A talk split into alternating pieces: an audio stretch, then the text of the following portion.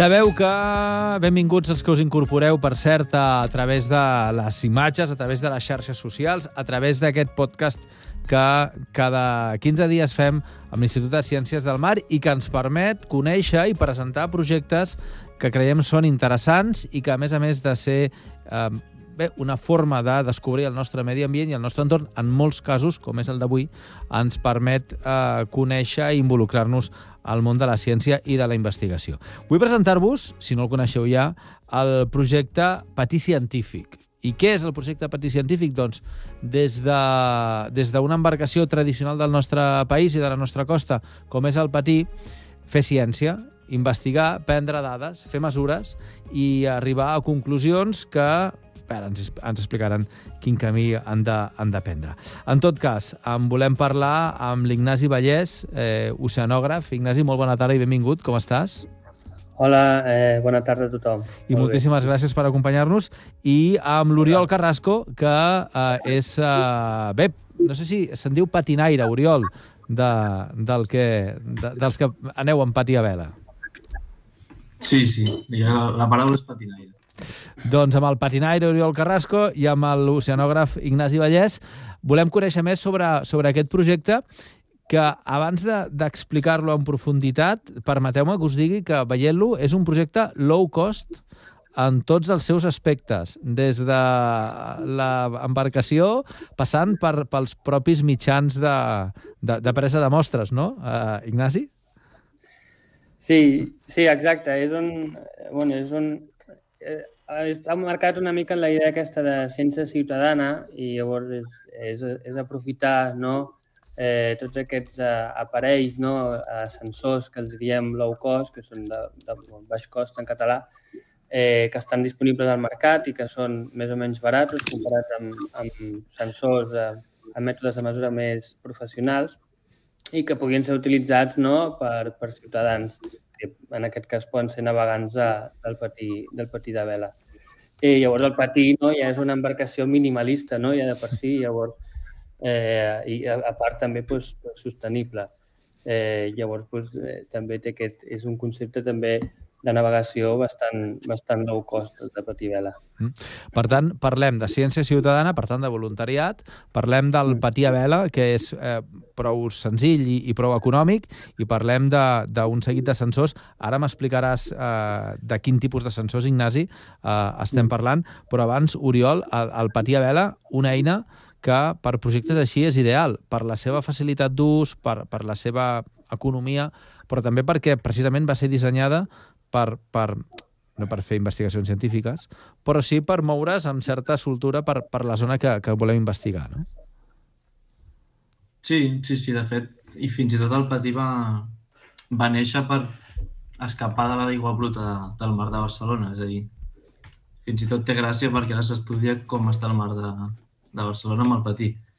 I a més a més, doncs, és una embarcació que, si el projecte aquest vol estudiar la, el mar a prop de, de terra, doncs el patí permet, per la seva senzillesa, anar molt a prop de terra, acostar-se a espigons i és un barco realment que des de fora no ho sembla, però és molt flexible, pot anar on vulguis. Expliquem per què es construeix el patí, per què es dissenya, per què es comença a fer el patí, per què neix a la nostra costa i entendrem després la segona part, que és la, la més científica. No? Eh, quin és l'origen del patí?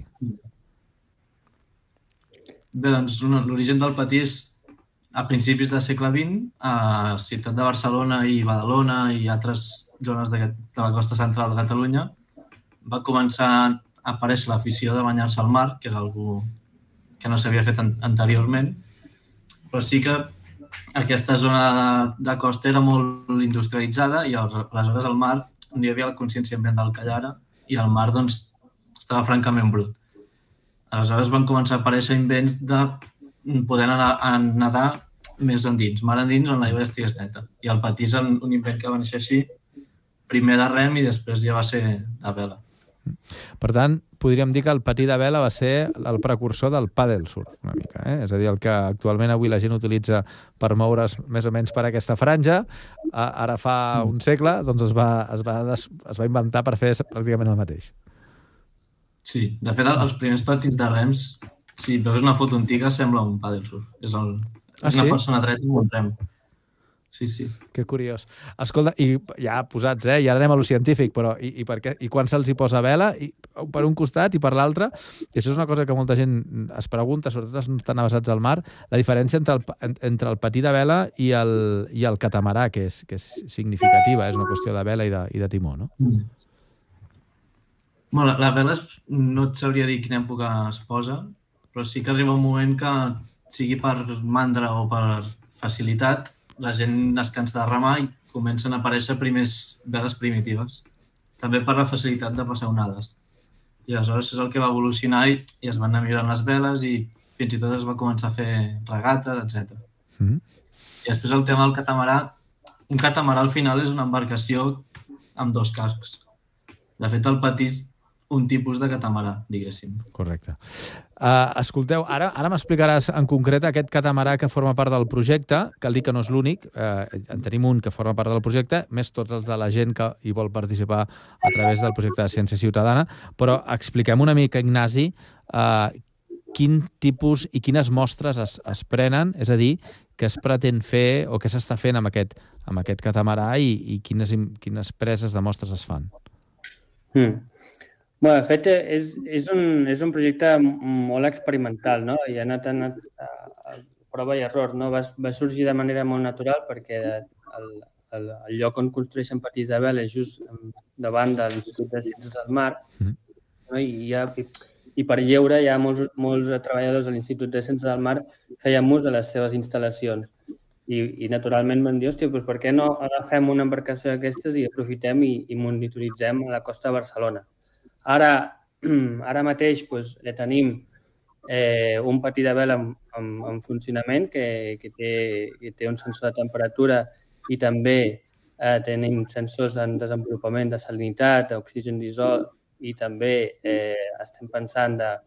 Hem provat amb altres tipus de sensors com pH, no? que, que mesura les idees de l'aigua i altres, però estem ja intentant pensar no? en, en agafar dades, per exemple, de batimetria, eh, o, de, o de lluminescència.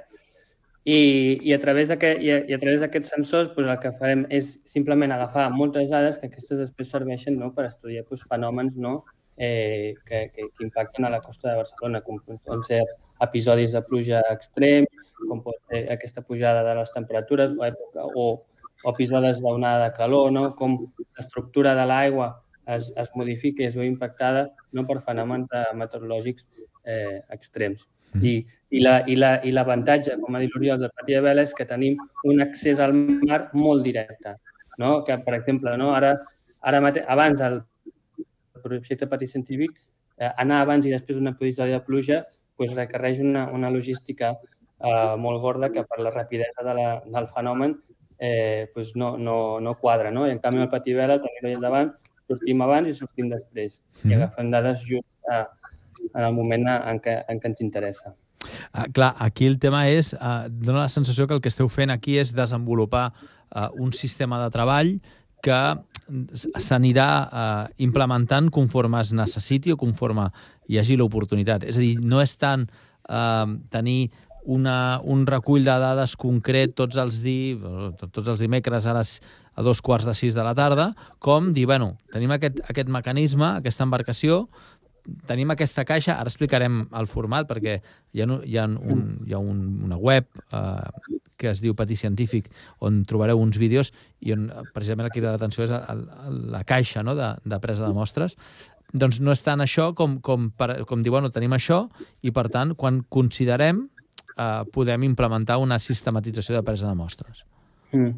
Sí, bueno, de fet, de fet, són les dues vies, no? O sigui, sí que tenim un, una mostra regular, no? Estem generant una sèrie temporal, sobretot de temperatura en, en profunditat, eh, que l'Oriol està sortint regularment cada setmana, no? I, i així tenim una sèrie temporal i veure com evoluciona el canvi de temperatura al llarg de l'any, uh -huh. no? I també pues, l'altra banda, la que tu dius, no? És dir, vale, pues, eh, a veure quan surten totes aquestes aigües residuals després d'un episodi extrem i sortim i mesurem què, què és el que passa, no? Llavors, tenim les dues vessants, no? Un, una és el mostreig regular, periòdic, i l'altra eh, eh, així que ens permet experimentar de manera més improvisada. Mm. Uh, deia jo que el que portem damunt del patí és com una mena de caixa, no? una caixa, no sé què tindrà d'ample, però no, no, és, no és una caixa pas massa gran, uh, amb una alçada d'un pam aproximadament, no? pel que hem pogut veure, i a partir d'aquí, aquí es porten tots els sensors i, i, i a partir d'aquesta caixa es prenen totes les mostres. Mm. Sí, um, aquesta caixa ocupa, ocupa el que és una bancada mm. entre, entre la segona i la tercera bancada i, i allà té un, té un petit motor no? que, que, que subtrau aigua de, del, del mar. Llavors, a mesura que el, el patí va navegant, aquesta aigua va passant per una capsa on hi ha diferents sensors i tenim un mapa que el diem en, de mesura en continu on tenim aquestes variables, temperatura, salinitat, oxigen dissolt, al llarg del recorregut del patí. No? Uh -huh. eh, això és una capsa que, que, que vam tenir una primera versió que ens funcionava ara a temperatura, estem a punt d'acabar la segona versió que tindrem temperatura i salinitat i algun altre sensor, i a part d'això tenim, tenim un, un perfilador de temperatura al qual mesurem la temperatura al llarg de la profunditat a diferents punts distribuïts estratègicament a davant de la, sobretot de la platja de, de Somorrostro. Uh -huh. Um, hi ha un element que, que és important i és que uh, quan parlem d'un vaixell oceanogràfic parlem d'un vaixell que té doncs, això, no? un motor, unes bateries, una instal·lació elèctrica. Quan parlem d'un patí, no, tot això no hi és. No hi ha motor, no hi ha instal·lació elèctrica, no hi ha bateries. Per tant, fer funcionar alguna en un patí deu ser més complex, perquè, clar, no, o, o porta piles o, o no es pot fer anar. No sé si, si aquesta és una de les qüestions o una de les dificultats que heu hagut d'anar superant. Això, l'Oriol, sí. a veure si... O tu mateix, Oriol, com vulguis, l'Ignasi o, o, o l'Oriol. Bueno, sí que el patí, de fet, al final són quatre fustes amb una vela, és a dir, no té, no té res. Llavors, bueno, en aquest cas, dins de la capsa hi ha, sí, hi ha unes bateries, crec que són dues, la d'electrònica i la de la bomba d'aigua, que hi treballa allà dintre tot i, sí, de fet, és com un kit d'instal·lació que tu incorpores el patí i queda un, es converteix en patí científic, però si no, segueix sent un patí de vela estàndard. Mm. I l'altra cosa és que també, almenys jo faig servir un mòbil com a GPS, per això que ha dit l'Ignasi que hi ha uns punts fixos, doncs també un patí no és com un bar, una embarcació gran que té cartes nàutiques, sinó que si vols anar als punts fixos has de saber d'alguna manera on estàs i també fem servir un, un telèfon mòbil. Per tant, a, a, per entendre'ns, estem dissenyant i implementant el que seria l'oceanografia en petit format per no utilitzar el low cost que ja l'he fet servir i seria recurrent, l'oceanografia en, en format eh, costaner, per entendre'ns. És a dir, embarcacions petites, eh, sensors econòmics, i, però sobretot molta facilitat d'implementació, molta facilitat d'ús d'aquesta tecnologia. Oriol, com a patinaire, eh, què suposa portar tot això? És a dir, eh, és un sobrepès important per l'embarcació, el, el patinaire ha de, ha de fer algun tipus d'acció amb la caixa en un moment adequat, és a dir, mm, ho dic per, per, per allò de la ciència ciutadana, eh? eh, eh un navegant com, com, com es relaciona? Bé, el primer és, re, la capsa tal com està pensada és molt fàcil de posar i treure del patí, per tant, la instal·lació de la caixa en si no és simplement posar-la a sobre. I després sí que el sistema de dins està molt muntat de manera que sí, qualsevol voluntari pugui, pugui fer-ho servir sense necessitat de saber l'electrònica que hi ha dins o el circuit d'aigua com funcionen. Simplement crec que són dos interruptors, un dels sensors i un de la bomba. Mm. Es comença a navegar, s'engeguen i després es navega. El que sí que es nota més és que el patí hem dit que no té timó, i és un barco, per tant, que es governa amb el propi pes del, del patinaire, bellogant-se. I la capsa aquesta, ara no sé exactament quan pesa, però és un pes important respecte al patí. I sí que es, navegant, anant navegant patí, sí que es nota que té un comportament diferent que un patí sense, sense caixa. Mm. Té més, costa més passar les onades, té més tendència a ursar, però bueno, es pot navegar. Simplement, quan navegues com a patinero, la primera vegada sí que sembla... surt de la intuïtiu, del que és intuïtiu normalment, però sí que, que funciona.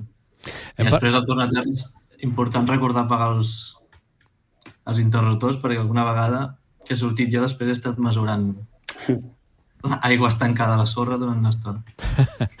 Escolta'm, hem parlat d'aquest projecte que té aquest patí propi, aquest patí que, que d'alguna manera és el que més fes servir tu, però parlem també d'un projecte de ciència ciutadana, és a dir, on la gent hi pot participar d'aquesta presa de mesures. De quina manera i, i quins perfils, és a dir, de gent que té patí, de gent que, que, que n'ha de demanar un... Com, com pot relacionar-se un ciutadà en el vostre projecte? Sí, eh, bé, en, en principi no, la, cap, la capsa aquesta té, té la, és, és l'avantatge, no, no hem fet cap modificació al patí. Sí, tot, qualsevol patí pot portar aquesta capsa a sobre. Llavors, és simplement l'interès de qualsevol patinaire no? de posar la capsa a sobre i sortir a navegar. Com que encara és una fase molt, molt eh, de desenvolupament, no hem tingut realment eh, molts voluntaris accedint a, a, a, a mesurar de manera bastant periòdica a part del, de l'Oriol. Eh, llavors, eh, encara no sabem ben bé no, si aquesta capsa pot, és realment pues, eh, pot ser millorable no, per altres, eh, segons els que ens diguin molts altres patinaires. Però bueno, la idea és que en un futur no, aquesta capsa pugui ser replicada i inclús ampliar no, la, la base de mesures, la, la zona de mesures enllà de Barcelona. No? Sabem que hi ha, ja hi ha hagut algun club de patinaires interessats no, amb, amb aquesta capsa. No? Llavors, si, si més endavant podem dissenyar diverses capses i repartir aquest sistema de mesura que ja funcioni correctament al llarg de la costa catalana, doncs serà una font de dades molt, molt, molt, molt interessant. Quin preu té? Què us ha costat? És a dir, quants diners ha costat eh, equipar aquesta caixa? Eh, clar, el preu final Mira, el, el, el kit de sensors complet, que eren el de, el de salinitat, el d'oxigen, de pH i, i, i temperatura, més electrònica i, i tenint en compte la mà d'obra, bueno, de fet, aquest, el disseny de tot això no, en, en, ho va fer una empresa que es diu Fab Lab de Barcelona, al, al del projecte Smart Citizen, Smart Citizen és un projecte, perdoneu per, per introduir-lo, és un projecte més o menys igual, no? de sensors de baix cost però atmosfèrics, no? que el propi ciutadà pot tenir a casa seva no? i que formi part de tot un mapeig de sensors atmosfèrics de contaminació, eh, temperatura de l'aire, radiació solar. No? Pues, eh, per primer cop Smart Citizen s'ha ficat al mar, al, al mar amb el projecte Patí Científic. Llavors, aquest kit de sensors més o menys costa uns mil i pico euros, ¿vale? en, en, en el seu complet, uns mil, mil pocs, ¿vale? no arriba a 1.100. No, ja, sensors de baix cost, no? ja, té un, ja té un cert preu, no? Clar. Llavors, clar, hem d'anar molt en compte no? de, de que funcionin, de que tots els sensors funcionin, de, hi, ha funcions, hi ha sensors que els hem hagut de reemplaçar, substituir, llavors de, fins a trobar l'adient no? I, i poder dir, vale, doncs, vosaltres, aquest grup de patinaires, agafeu aquest, aquest kit perquè segur que funcionarà, doncs ha de passar un, un cert temps. Clar, ho deia perquè eh, és evident que la, la riquesa d'aquest projecte va més enllà del que és eh, analitzar les aigües del davant de la ciutat de Barcelona, és a dir, aquí la gràcia seria mm, per la facilitat i, i, i per la simplicitat de, del mecanisme, no? eh, poder tenir el màxim nombre de patins científics repartits per la, per la costa. I, I un patí científic és qualsevol patí amb aquesta capsa de la qual algú se n'hauria de fer responsable. No? Eh, mm. Però, clar, repartir caixes mm, per, per la costa, pel que dius, tampoc no és molt costós. Si cada caixa val 1.000 euros aproximadament, no? eh, mm. poder-ne tenir doncs, eh, 10, 15, 20, 30 caixes seria una, senzillament una qüestió de trobar 30.000 euros que són molta pasta, però que en el món científic no hauria de ser tanta, i, i poder-les fabricar.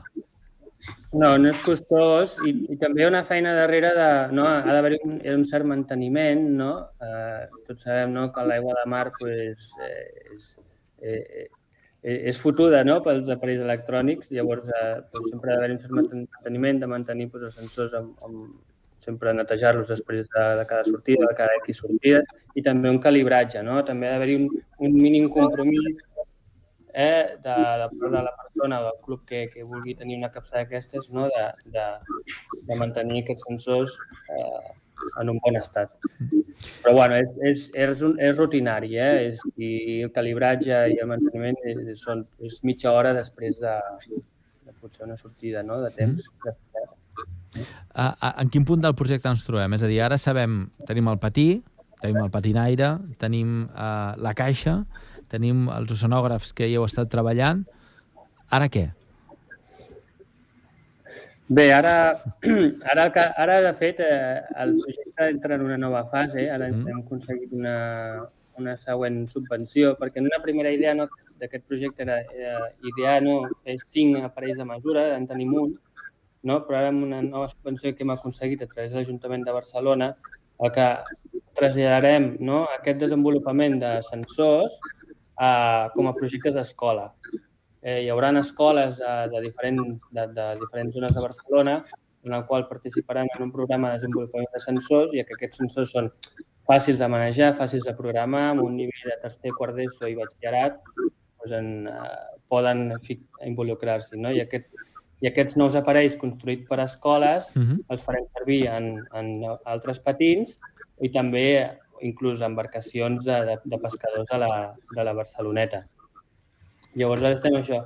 Per una part, acabar, tancar no, aquesta capsa de mostreig en continu, tenir un disseny final que pugui ser replicable a altres petits i, per altra part, la continuació d'aquest projecte serà traslladar aquest desenvolupament de, de, de, de a, a través de nanos de diferents escoles. Mm. Oriol, eh, heu tingut patinaires d'altres llocs de Catalunya que s'hagin interessat en, en... Bueno, res, suposo que, bueno, si teniu un web a través de les xarxes socials, és a dir, se n'ha fet difusió d'això, eh, patinadors eh, han, posat en contacte per dir, escolta'm, aquí hi ha un grup de gent que, que s'hi apuntaria a, a poder col·laborar.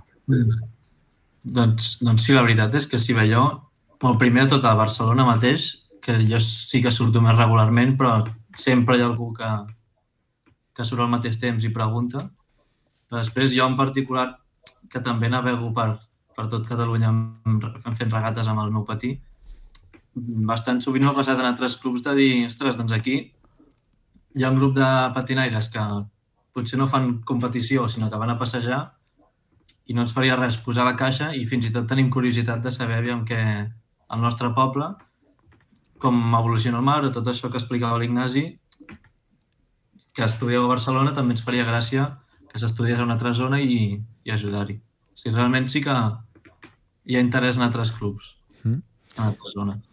Uh, I suposo que, evidentment, uh, això neix de l'amor pel mar, no? És a dir, la gent que practiqueu el patí a vela, de fet, la gent que navega en general, eh, en qualsevol embarcació, Bé, en, gaire, en gairebé qualsevol embarcació. Hi gent que... Bé, ho deixarem, doncs ho posarem al jardinet. Però, en general, la, la gent que navegueu teniu un, una, una, un amor pel mar i, i, i sou, diguéssim, espectadors de primera línia de tot el que està passant en, al mar Mediterrani i en aquesta franja tan petita que hi ha a prop de la costa, no? Sí, clar, de fet, la gent que anem al mar en general i amb el patí potser s'accentua, tenim com una mena d'estima pel mar perquè al final és el, el lloc on ens ho passem bé o el lloc on tenim el nostre oci o tenim el nostre hobby. I al final és... També des de la gent que no va al mar el veu com una cosa molt que està allà davant i és lluny, però per mi el mar és com per alguna de les muntanyes i és simplement estar en contacte amb la natura. Aleshores, sí que tenim aquest, aquest amor pel mar i, i sí que es nota molt a les zones a prop de platja, sobretot mm -hmm. estiu, l'efecte de l'espècie humana, diguéssim, el veiem bastant en primera vista. Li heu posat, per cert, un, una xarxa per recollir plàstics, no?, al, al patí? Oriol? Mm, bueno, hi ha un, un parell de xarxes que hi algun dia les he fet servir, sí, i són... N'hi ha una per agafar brossa, simplement, que és així abatible, i aquest, amb aquesta, per exemple, es nota això que deia de, a l'estiu, sobretot a prop de les platges de Barcelona, doncs diguéssim que pesques més coses que no ara a l'hivern que no hi ha ningú a la platja. O quan ha plogut molt, també l'Ignasi parlava dels episodis de pluja, doncs també es noten a nivell de la brossa que apareix al mar. És a dir, que hi ha una, una relació directa entre la quantitat de brossa que es recull i la proximitat humana a la, a la platja, és a dir, la incidència, la quantitat, la pressió humana a la platja, eh, hi ha una relació directa. Mm. Sí, sí. Uh, Ei, digue'm. No, res. Això, quantitat de gent a la platja implica quantitat de brossa al mar. Diré. Ignasi, eh, pel que veiem, la capacitat d'un patí d'anar recarregant elements de, per anar recollint, siguin mostres o siguin plàstics o siguin deixalles, no diré jo que és infinit, però sí que és molt important. Ens ho havíem estat perdent tots aquests anys.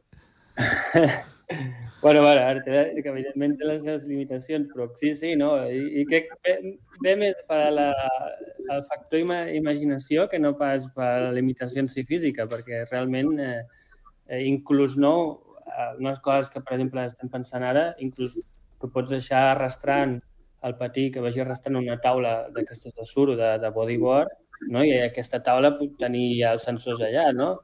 I, evidentment, tot això afecta la navegació del patí, no? però en aquest moment tu vas a, no vas a competir, no? vas a fer un passeig i aprofites per mostrejar. Però sí, sí, les capacitats són eh, bueno, com més imaginem, eh, més, més les veiem. I, a més que és molt maco, no?, aquest projecte, no?, una embarcació d'aquest tipus, amb aquesta història, no?, i que serveixi per, per, per entendre i conèixer una mica millor el nostre, el nostre mar, pues, és molt bonic. No, I fins i tot pot servir d'excusa. Escolta'm, no, jo, i què vas a fer una volta? No, vaig a fer de científic. Vaig a, saps? Vaig a, vaig a, recollir, vaig a recollir mostres. Pot ser un, una, un al·licient. Sí, sí, bueno, de fet, de fet una mica el projecte va, a vegades no estic com què, què ens ha motivat més? La passió a negar, perquè molts dels que estem en aquest projecte també naveguem en patí, no? I llavors eh, no, ha estat al final un, un lligam molt natural, vull dir que, mm. que sí, és així. Doncs escolta'm, uh, finalment, qui vulgui formar part del projecte, com ho pot fer? Què ha de fer? Ignasi Oriol, qui m'ho explica, va. Mm, bueno, contactar amb nosaltres. Mm, a, a la web té... Bueno, sobretot nosaltres responem a través de... Funcionem sobretot amb Instagram o, o Twitter. Uh -huh. Eh, si, ens vol, si ens vol contactar per Instagram o per Twitter, eh, segurament respondrem. I tots aquells interessats, pues, eh, pues endavant. Doncs a Patí Científic, busqueu a l'Instagram, busqueu al Twitter, busqueu al Google, a web, eh, jo Patí Científic, i aquí trobareu, evidentment, tots els enllaços, tota la informació, i, i bé, ja et dic, és una excusa per mm, ser, jugar a ser científic, col·laborar en les investigacions i navegar que és el que a molta gent realment li, li agrada. Uh, Ignasi Vallès, oceanògraf, moltíssimes gràcies per haver-nos acompanyat, enhorabona, i escolta'm, eh, ja tenim ganes d'explicar la interpretació que es faran d'aquestes dades, no? que, és, que és realment lo important. Fins la propera. Sí, moltes gràcies a vosaltres. I, i a l'Oriol Carrasco, patinaire, també, moltíssimes gràcies, Oriol, i bona feina, que vagi molt bé. Gràcies. Fins no, propera. A reveure. Doncs vinga, animeu-vos a patinar a patinar per l'aigua de, de Catalunya, per l'aigua, en aquest cas de moments, només per davant de la ciutat de Barcelona, i fent això sereu científics.